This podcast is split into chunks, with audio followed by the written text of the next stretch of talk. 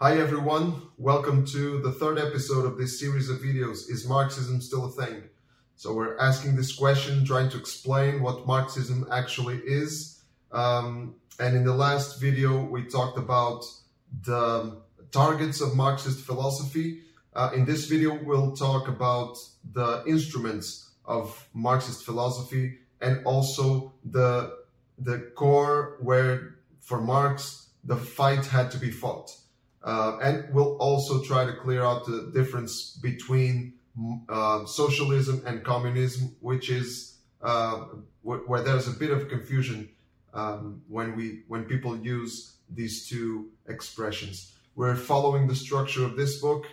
Uh, it's this print version is in Portuguese, uh, but we have uh, we have the, an ebook version in English, so you can follow. You can go to the link in bio or in the video description and purchase yours to have all this in more detail. So Marx was a philosopher, philosopher as we uh, stated in the last video. He, he had one objective. He wanted to change the world. He didn't think philosophy should stick to um, philosophic discussions or in, or to interpret the world. He thought philosophy should translate into a, a weapon of of emancipation of, of the peoples. So he, he didn't think that could he didn't think that that could be achieved only with civil discourse or political debate. For Marx, he wrote, the weapon of criticism obviously cannot replace the criticism of weapons. Material force must be overthrown by material force. So there's no mistake here. Marx, uh, for Marx, violence was not only acceptable, it was inevitable. For Marx, there, there was no way around a violent revolution. And, and, and these were the instruments of Marxist philosophy to uh, achieve a perfect society, a communist society. And philosophy and philosophy that translates into real social change through violent revolution.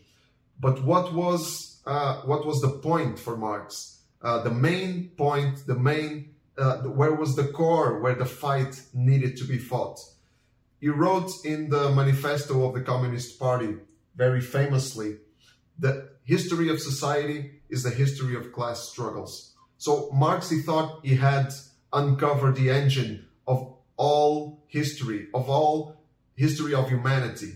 Uh, for Marx, there was no transcendent entity um, that governed history. Um, there was no God. There was no no superior conscience. Uh, for Marx, uh, ma- ma- the material world gave rise to consciousness, not the other way around. He was a materialist, not an idealist.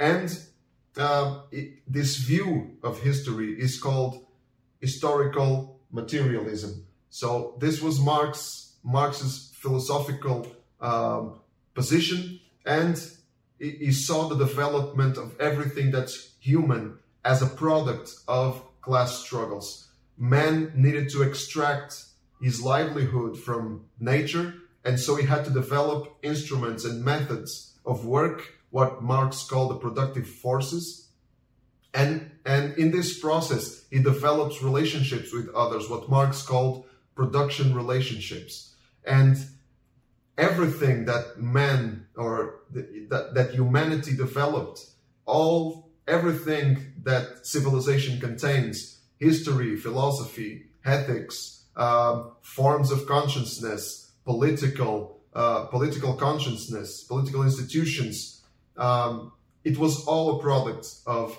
class struggles. It all had a material origin.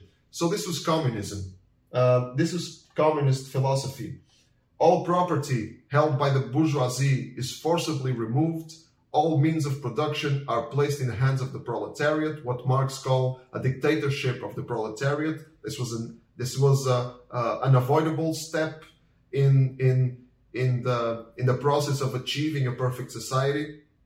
And a society is established where all products are distributed for free according to each person's needs. Marx's one of Marx's mottos, uh, and it describes very well the communist idea, is from each according to his ability, to each according to his needs. So this is a very, very good um, summing up of what communism is about.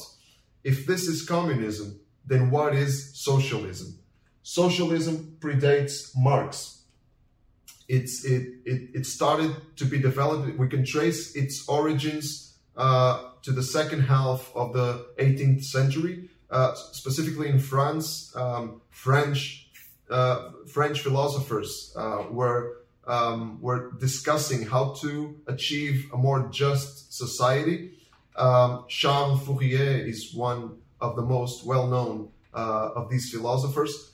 They didn't necessarily advocate the armed revolution. They were more moderate than Marx. Um, they believed in, in political debate. They, be, they believed in civil discourse in order to achieve a consensus. And, and um, as a consequence of that, they did not they did not necessarily advocate the total abolition of private property. They believed um, some compromise could be made uh, in order to um, in order to um, in order to achieve a, a, better society gradually. Marx didn't believe in that. Uh, Marx didn't believe in soft uh, ways of going about creating a better society. Um, he believed that the socialists were utopian. Um, he, he, believed that socialism was a good idea, but he need, but humanity needed to take a step further and um, and um, and and install a, a, perfect society, a communist society, uh, through force, uh, through the violence of the armed revolution. So this, in a nutshell, is what socialism is. Its differences to communism. We saw also the instruments of Marx in to uh, to uh, pr- produce a better society, and the the core of where the, the fight needed to be fought in order to achieve that. In the next video, we'll look at two examples of um, attempts at creating communist societies, um, and we'll see how disastrous they were. So stay tuned until the next video and don't forget it, live with Christ at the center.